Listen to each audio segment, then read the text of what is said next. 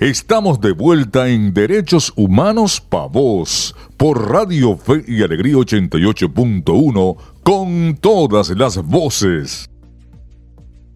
Seguimos en Derechos Humanos Pa' Vos, el espacio radial de la Comisión para los Derechos Humanos del Estado Zulia Codés. Puedes escuchar nuestro programa de radio todos los sábados a partir de las 9 de la mañana por la señal de Radio Fe y Alegría 88.1 FM.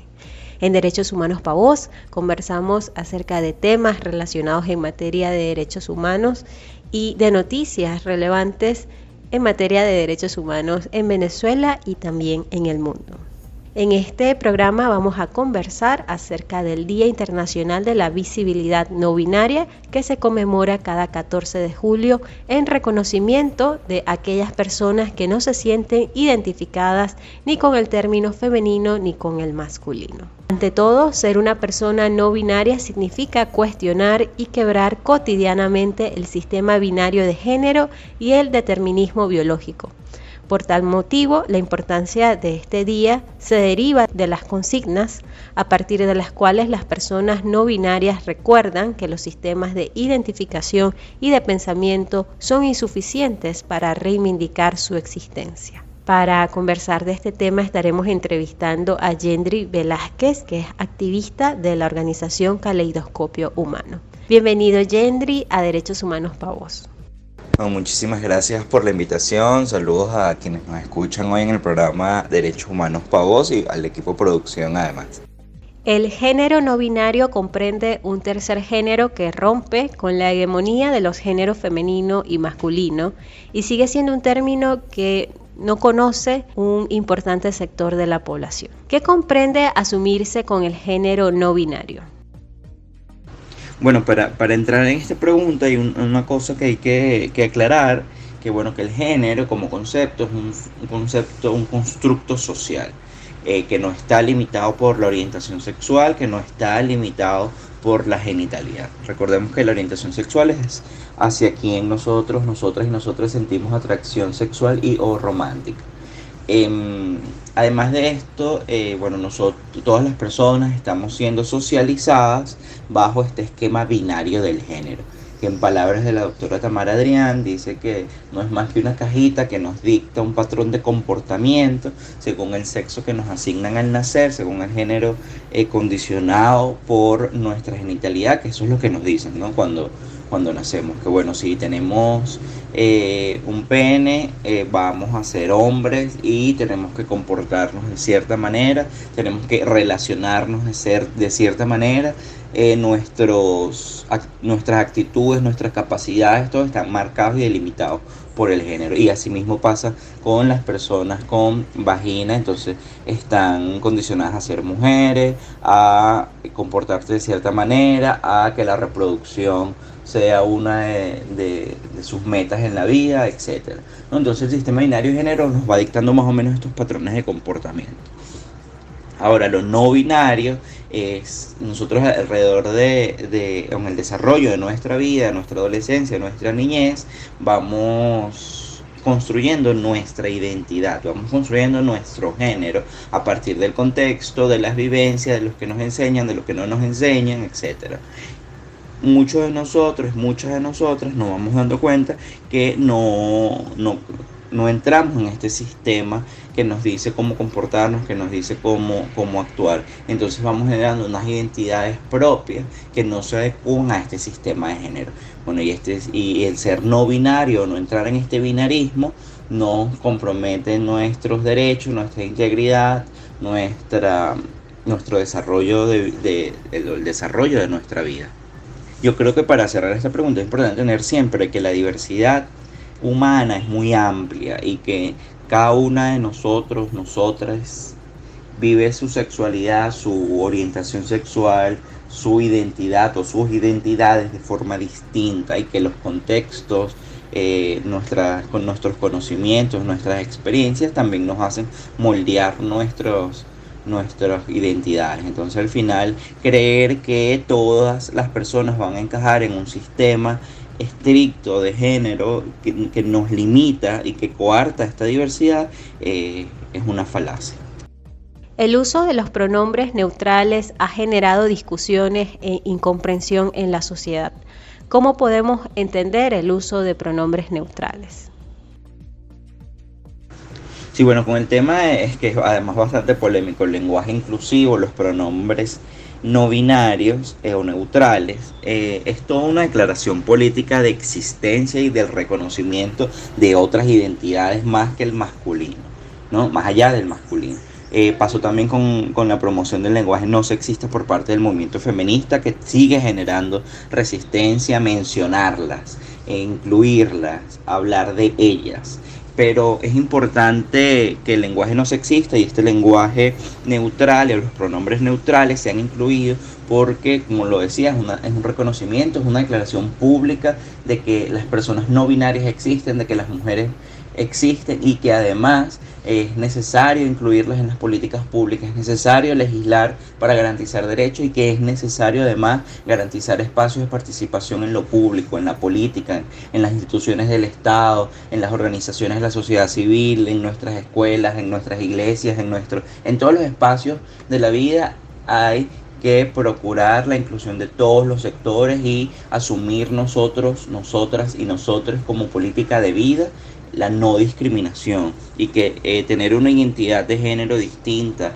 o ser mujer o tener una orientación sexual distinta a la heterosexual no signifique ser objeto de discriminación, violencia y segregación. Entonces el, el uso de los pronombres neutrales es una posición del, es un esfuerzo del activismo para visibilizar las realidades de las personas no binarias, para realizar las identidades de quienes no se ajustan a estos patrones binarios del género. Además, eh, nosotros sabemos que, bueno, que, que, genera eh, resistencia, como todo cambio es natural que genere resistencia, pero es importante que hagamos el esfuerzo de pensar, de empatizar por qué estas personas quieren ser mencionadas, por qué para ellos, para ellos, a ellas y ellas es importante ser incluidos en el día a día, en nuestro lenguaje, en, nuestro, en, en, nuestras narrativas. Em, el lenguaje siempre va a cambiar. Hay quienes, hay unos, entre comillas, puristas del lenguaje que se niegan, que dicen que la RAE, la RAE siempre se va a ajustar a cómo, cómo la sociedad va cambiando, cómo con ella el lenguaje se va ampliando, se va modificando. El castellano además es una lengua muy amplia, muy rica, que siempre va cambiando de acuerdo a los cambios sociales que se están dando en, en nuestros países, en nuestras comunidades. Entonces, eh, va, va, a haber, va a seguir habiendo resistencia, pero nosotros, nosotras y nosotros vamos a seguir empujando el lenguaje inclusivo y no solo el lenguaje inclusivo como un acto de reivindicación narrativa, sino que, nada, que a través del lenguaje inclusivo forcemos eh, la inclusión de o la garantía de derechos para todos y que como lo dije hace rato, el, unas identidades de género distintas no signifique discriminación y negación de derechos. En Venezuela, la identidad y expresión de género de las personas no son temas que se priorizan ni se abordan desde la protección y el reconocimiento de los derechos. ¿Qué podemos hacer para reivindicar la lucha por estos derechos? Bueno, para, responder esto es importante también recordar que Venezuela es uno de los últimos países en Latinoamérica en que no se reconoce eh, temas, no se reconoce prácticamente ningún derecho a las personas LGBTIQ más. Em, bueno, ¿qué podemos hacer nosotros para reivindicar la lucha por estos derechos? Uno es tratar desde lo más sencillo, desde nuestro, nuestro lenguaje, ir incluyendo el lenguaje no sexista, lenguaje inclusivo, para validar, para incluir a las personas no binarias y a las mujeres en el día a día, para hacer este statement político, que esta declaración pública de existencia sea cotidiana y sea una realidad para todas, todas eh, las personas. Em, Además de eso, bueno, nosotros, yo, yo estoy convencido que el activismo por, los derechos humanos y el activismo LGBTQ y feminista es,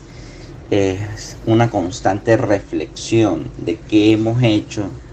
o qué no hicimos para prevenir actos de discriminación y violencia contra este grupo de personas pero también qué podemos hacer a partir de hoy que tengo una conciencia más clara de que las personas LGBTQ y mujeres sufren violencia debido a ser quienes son.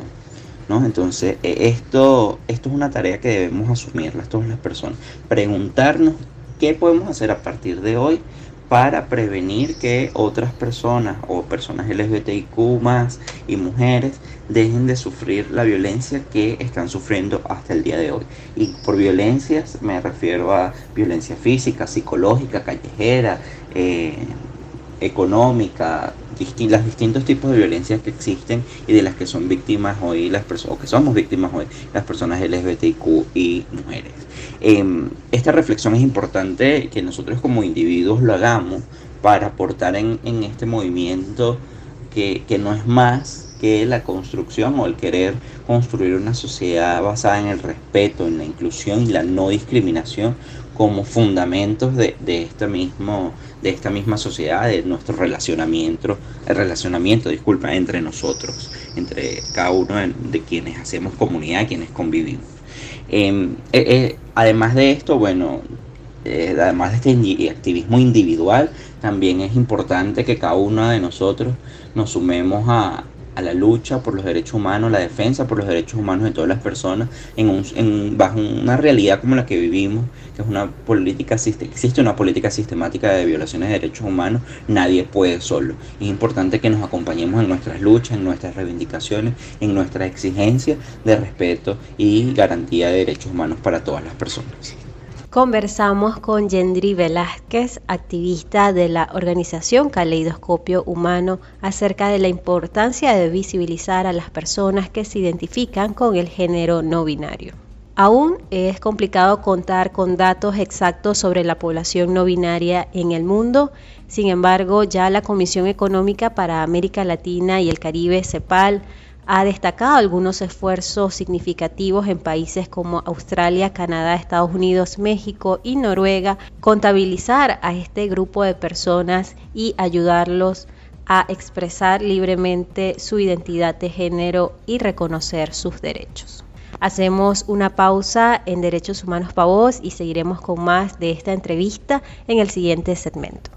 Ya regresa Derechos Humanos para Vos por Radio Fe y Alegría 88.1 con todas las voces. Estamos de vuelta en Derechos Humanos Pa' Voz por Radio Fe y Alegría 88.1 con todas las voces. Estamos de regreso en Derechos Humanos para Vos, el programa de radio de la Comisión para los Derechos Humanos del Estado Zulia Codés. Escúchanos y aprende en materia de derechos humanos todos los sábados a partir de las 9 de la mañana por la señal de radio Fe y Alegría 88.1 FM. Recuerda que puedes escuchar la retransmisión de este programa los días domingo de 7 a 8 de la mañana y puedes seguirnos en nuestras redes sociales como arroba codes, C-O-D-H-E-Z. Nosotros retomamos la entrevista de esta edición de Derechos Humanos para Vos con Yendri Velázquez de la Organización de Derechos Humanos Caleidoscopio Humano, con quien hemos estado conversando en el marco del Día Internacional de la Visibilización de las Personas No Binarias, personas que continúan enfrentándose a la discriminación y la falta de reconocimiento de sus identidades, incluso en documentos y registros públicos, lo que ha derivado en su exclusión social. Gendry, las personas no binarias, eh, como lo hemos estado comentando, sufren diariamente acoso, insultos, invalidaciones e infravaloraciones, violencias basadas en desconocimiento y el irrespeto de su identidad. ¿Qué tipo de legislación se requiere para avanzar en prácticas más respetuosas hacia las personas no binarias y coadyuvar a la erradicación de la violencia contra las diversas expresiones u orientaciones de la diversidad sexual? Bueno, es importante que, que, sí es importante que se legisle, que se legisle además y se modifiquen leyes que hasta el sol de hoy son segregacionistas y discriminatorias, eh, los, pero también es importante que las leyes o eh, o estas modificaciones que se hagan no queden en letra muerta. Por ejemplo, ponemos eh, o mencionamos la ley contra la ley por el derecho de los trabajadores y trabajadoras que habla de la no discriminación por orientación sexual, pero esto termina siendo un enunciado letra muerta, ya que en la realidad la discriminación laboral sigue pasando, sigue sucediendo a personas LGBTIQ. Entonces sí, necesitamos leyes, necesitamos leyes de identidad de género, leyes antidiscriminación, modificación de las leyes actuales que son segregacionistas, eh, necesitamos reconocimiento del matrimonio igualitario, necesitamos eh, reconocimiento de las familias diversas, pero también es importante que además de leyes el, el Ejecutivo ejecute eh, políticas públicas y programas orientados a la no discriminación y a la garantía de los derechos humanos de las personas LGBTIQ. Específicamente hoy estamos hablando de las personas no binarias, pero eh, una política de educación para desmontar y deconstruir los prejuicios basados en la orientación sexual y en la identidad de género es sumamente importante y es clave y no es una tarea que corresponda solo al Poder Legislativo, sino también al Poder Ejecutivo. Y ojo, cuando me refiero al Poder Legislativo y Poder Ejecutivo, no es solo a nivel nacional, también es a nivel regional y municipal. Es necesario que las alcaldías, las gobernaciones, los consejos municipales y legislativos a nivel regional empiecen a asumir su responsabilidad de construir ciudades libres de discriminación. Empiecen a legislar y ejecutar programas regionales, municipales, locales que puedan desde el seno de las comunidades ir deconstruyendo estos prejuicios, ir deconstruyendo toda esta cultura discriminatoria hacia las personas LGBTIQ y que podamos aportar de cada uno de los espacios para la garantía de derechos humanos para todas las personas. Eh, podemos, podemos eh, mencionar leyes, claro que sí, es importante y, lo repito, las leyes son sumamente importantes, contar con un marco legislativo normativo que nos permita la garantía de derechos a todos y que no utilice las orientaciones sexuales o las identidades de género distintas a la heteronormada o la cis heteronormada para discriminar y segregar pero es importante, aquí lo recalco, que las instituciones ejecutivas o el Poder Ejecutivo ejecuten políticas públicas. Además, nosotros como sociedad organizada dentro de nuestras escuelas, dentro de nuestras universidades, organizaciones de la sociedad civil, es importante que también asumamos la transversalización de una lucha contra la discriminación. La visibilización de las personas no binarias representa un gran reto en Venezuela. ¿Cuáles políticas de otros países pueden servir de ejemplo para la reivindicación y el reconocimiento de los derechos de las personas no binarias? En materia de políticas y leyes de otros países hemos visto que las leyes antidiscriminación han tenido un impacto positivo en la vida de las personas LGBTQ, específicamente también en la vida de las personas trans y no binarias. Eh, ese es un, primer paso que Venezuela necesita dar con urgencia y como lo decía anteriormente, no solo una ley nacional, sino que además en todos los, a todos los niveles del poder se ejecuten políticas y, legislaciones contra la discriminación para construir ciudades, poblados, comunidades eh, libres de transfobia, libres de homofobia y libres de cualquier tipo de discriminación basada en las identidades o las orientaciones. Eh, sexuales. Em, además de esto, hay una realidad bastante particular que estamos viviendo, que es la emergencia humanitaria compleja y esta, esta situación social, política y económica que nos afecta gravemente a todas las personas. A las personas no binarias y trans les afecta en mayor grado, como lo decía al principio de, la entrevista, por un tema de discriminación histórica y antecedentes de discriminación. Las personas trans no binarias incluso las personas LGBTIQ más en general, eh, cargamos un bolsito ya con el tema del no reconocimiento de nuestros derechos mucho antes que no existiera la emergencia humanitaria compleja. Ahora con esta situación específica vemos que este bolsito pesa aún más cuando eh, eh, vemos los niveles de hiperinflación, la escasez de medicamentos, eh, los altos costos de los mismos medicamentos que existen y el alimento, eh, lo difícil que se ha hecho para todas las personas vivir en Venezuela. Ahora, bueno, cargado con este bolsito que les comentaba la discriminación, es mucho más complicado romper los círculos de pobreza y pobreza extrema. Por eso, eh, además de, de, las legislaciones regionales y políticas públicas regionales que podemos replicar aquí en Venezuela en lo local, también es necesario que se generen políticas o programas humanitarios especializados o focalizados para atender el impacto diferenciado de la situación humanitaria en las personas LGBTIQ. Y eso es una realidad muy propia que tenemos que atender, que tenemos que además estudiar, revisar, generar datos para poder tener una respuesta adecuada y que puedan, podamos garantizar que las personas LGBTIQ puedan romper los círculos de pobreza y que puedan eh, generar, puedan sobrevivir a lo que estamos a las consecuencias de la grave crisis que estamos viviendo todas las personas. Gracias Yendri por aceptar la invitación a Derechos Humanos Pavos y conversar con nosotros sobre las identidades de género y las reivindicaciones pendientes para las personas no binarias en Venezuela y en el mundo.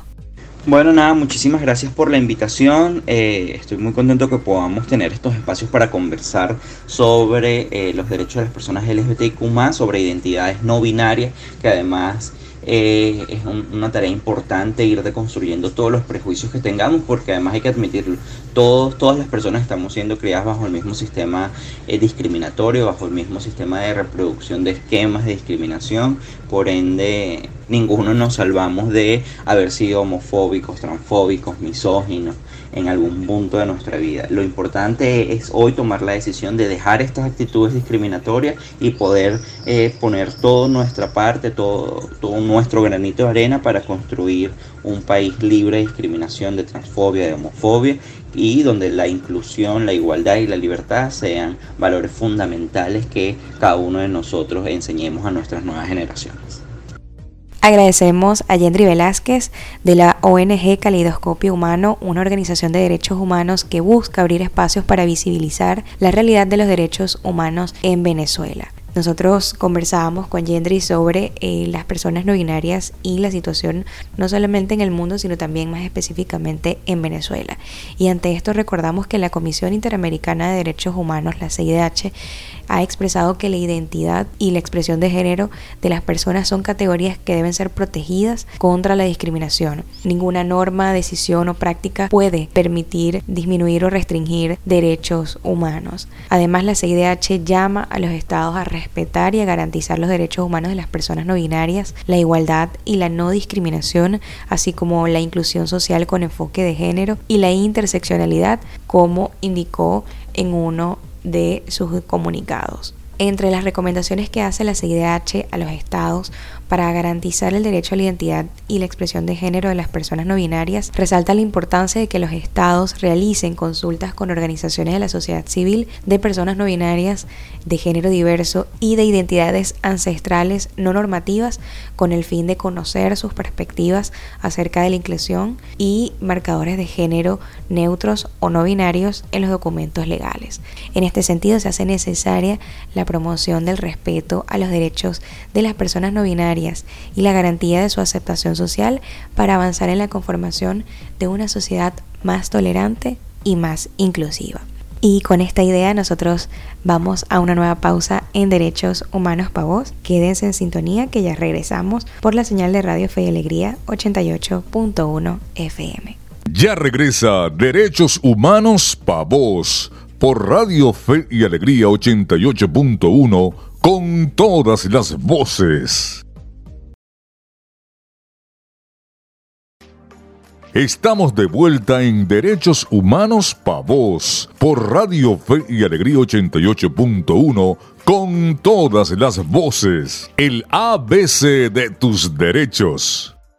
El informe sobre el estado de la inseguridad alimentaria en el mundo 2021, conocido como SOFI por sus siglas en inglés, fue publicado este lunes 12 de julio por la Organización de las Naciones Unidas para la Alimentación y la Agricultura, el Fondo Internacional del Desarrollo Agrícola, el Programa Mundial de Alimentos, UNICEF y la Organización Mundial de la Salud. Este informe estima que a finales del año pasado entre 720 y 811 millones de personas se levantaban sin saber si iban a comer ese día. Por primera vez, el estudio no pone un número fijo a la cantidad de personas con hambre en el planeta, sino que plantea un intervalo que refleja la incertidumbre adicional producida por la pandemia. Los autores alertan de que la coyuntura actual es significativamente más desafiante y que es el pico más alto de hambre y desnutrición crónica que han encontrado. A mediados del decenio de 2010, el hambre había empezado a aumentar sigilosamente, frustrando las esperanzas de una disminución irreversible. En el informe de SOFI 2021 se estima que resulta perturbador que en 2020 el hambre se disparara en términos tanto absolutos como relativos, superando el crecimiento demográfico. Se estima que el año pasado padeció subalimentación cerca del 9,9% de la población total frente al 8,4% registrado en 2019. Más de la mitad de la población subalimentada 418 millones de personas en el mundo vive en el continente asiático. Más de un tercio, 282 millones de personas, vive en África. Y una proporción inferior de 60 millones de personas vive en América Latina y el Caribe. Sin embargo, el aumento más acusado del hambre se registró en África, donde la prevalencia estimada de la subalimentación es del 21% de la población, que supera en más del doble a la de cualquier otra región. Como se indicaba en el informe del año pasado, la transformación de los sistemas alimentarios es esencial para lograr la seguridad alimentaria, mejorar la nutrición y poner las dietas saludables al alcance de todos. En función del factor o combinación de factores que afecten a cada país, en el informe SOFI de 2021 se insta a los estados y actores responsables a formular políticas que integren las políticas humanitarias de desarrollo y de la consolidación de la paz en las zonas de conflicto. Por ejemplo, mediante medidas de protección social que eviten que las familias vendan sus bienes a cambio de alimentos. En segundo lugar, que amplíen la resiliencia frente al cambio climático en los distintos sistemas alimentarios. Por ejemplo, ofreciendo a los pequeños agricultores un amplio acceso a seguros contra riesgos climáticos y financiación basada en previsiones. En tercer lugar, fortalecer la resiliencia de la población más vulnerable ante las adversidades económicas. Por ejemplo, mediante programas de apoyo en especie o transferencias en efectivo para reducir los efectos de las perturbaciones derivadas de la pandemia o la volatilidad de los precios de alimentos. En cuarto lugar, intervenir a lo largo de las cadenas de suministro para reducir los costos de los alimentos nutritivos. Por ejemplo, fomentando la plantación de cultivos bioenriquecidos o facilitando el acceso de los productores de frutas y hortalizas a los mercados. En quinto lugar, luchar contra la pobreza y las desigualdades estructurales por ejemplo, impulsando las cadenas de valor alimentarias en las comunidades pobres mediante transferencias de tecnologías y programas de certificación. En última instancia, fortalecer los entornos alimentarios y la introducción de cambios en el comportamiento de los consumidores por ejemplo, eliminando las grasas trans industriales y reduciendo el contenido de sal y azúcar en el suministro de alimentos o protegiendo a los niños frente a los efectos negativos de la comercialización de alimentos. Aprende de derechos con CODES. En el ABC de Derechos de esta semana comentamos algunos de los aspectos más relevantes del informe SOFI de 2021 que evalúa la situación de inseguridad alimentaria en el mundo. De alguna manera, lo alertado en este informe resuena con la situación de Venezuela, en donde la inseguridad alimentaria también reporta altos índices, especialmente en los estados del occidente de Venezuela. En el último reporte de CODES, 62% de los hogares en el estado Lara sobrepasa el umbral de adaptaciones negativas extremas para mantener un consumo básico de alimentos. Este es un indicador de la vulnerabilidad de las familias larenses para acceder a una alimentación saludable. La dificultad y los sacrificios para acceder a los alimentos en los estados de Zulia, Táchira y Lara han sido evidenciados en los sondeos realizados y publicados por CODES por lo que esto nos hace un llamado de atención para incrementar la urgencia de medidas para combatir los altos índices de seguridad alimentaria con atención a los grupos de población más vulnerables por estructuras socioeconómicas como lo son las comunidades indígenas, las personas con discapacidad, las personas sin empleo, entre otros grupos de personas. Ante el llamado de atención que hace el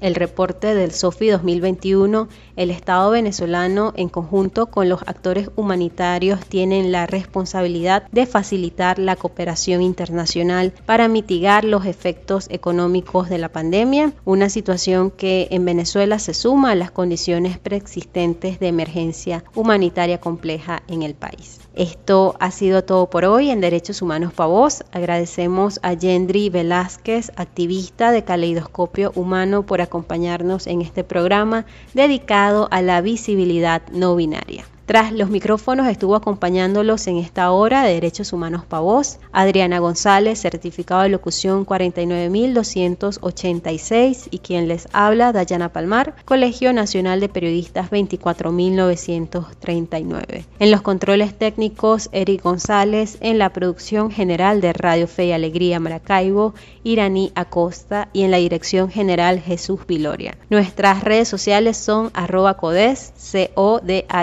en Instagram, Twitter y Facebook y nuestra página web es www.codes.org. Te invitamos a escuchar la retransmisión de nuestro programa todos los domingos a las 8 de la mañana y para escuchar la próxima emisión de Derechos Humanos para Vos, sintoniza la señal de Radio Fe y Alegría 88.1 FM todos los sábados a partir de las 9 de la mañana. Ahí nos encontrarás hablando de derechos humanos. Derechos Humanos Pa' Vos, un espacio para la defensa de nuestras libertades.